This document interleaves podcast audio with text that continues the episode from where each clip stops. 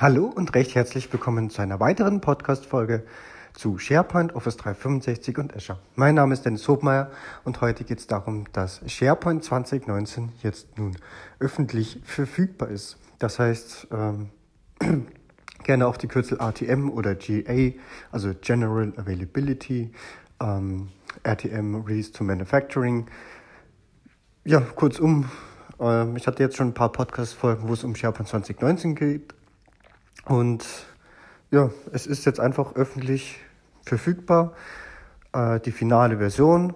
Und wie man es mir vielleicht auch gerade anhört, ich bin ein bisschen verkühlt, also bitte nehmt äh, da entsprechend Nachsicht, was da vielleicht die Sprachqualität angeht. Ich habe jetzt auch gerade eine Woche lang den Podcast ausgesetzt.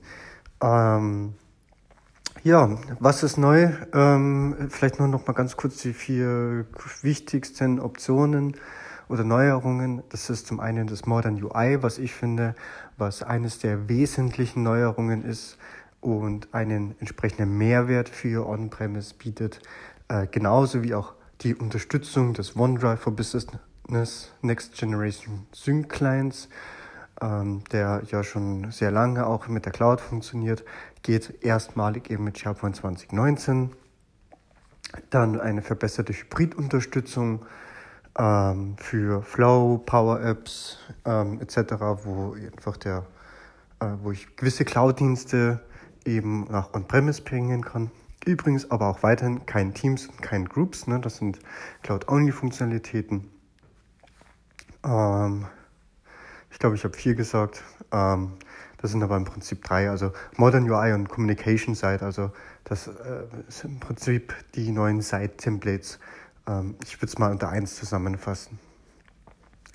Ja, halten wir es diesmal kurz und knackig und ich verlinke in den Shownotes entsprechend zu dem Artikel äh, im, in der Tech-Community, also dem Microsoft-Link, wo auch der Bill Bear entsprechend die Ankündigung gerade vor, ist 14 Stunden alt, ähm, also brandfrisch.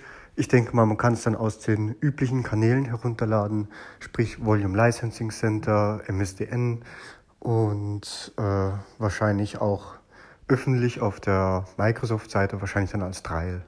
So gehe ich mal davon aus, dass die Wege sind, denn so waren sie bisher auch immer. Ähm, Vielleicht noch als kleiner Hinweis dazu, Office Online.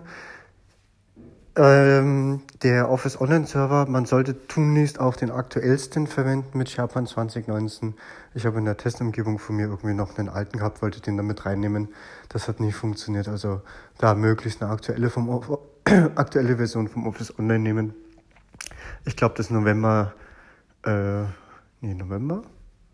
Ja, ich weiß jetzt nicht genau, was für eine Version die aktuellste war, aber auf alle Fälle die neueste nehmen, damit das, die Integration auch funktioniert. Ja, ansonsten vielleicht noch bei den anderen Folgen mal mit reinhören. Ähm, da habe ich auch schon die ein oder anderen Funktionen mal das genauer vorgestellt. In diesem Sinne wünsche ich euch einen erfolgreichen Start in den Tag und viel Erfolg mit SharePoint und Collaboration. Danke, tschüss. So, ich hoffe, die Folge hat euch gefallen. Bei Fragen und Feedback stehe ich euch natürlich auch gerne per E-Mail zur Verfügung, also einfach podcast.hobmeier.net oder auch gerne die Audio-Community-App Upspeak. Und ansonsten würde ich mich natürlich sehr um eine 5-Sterne-Bewertung bei iTunes freuen, denn das ist zum einen eine unglaubliche Motivation für mich und hilft auch dem Podcast weiter im Ranking nach oben. Ich danke euch und bis bald. Tschüss.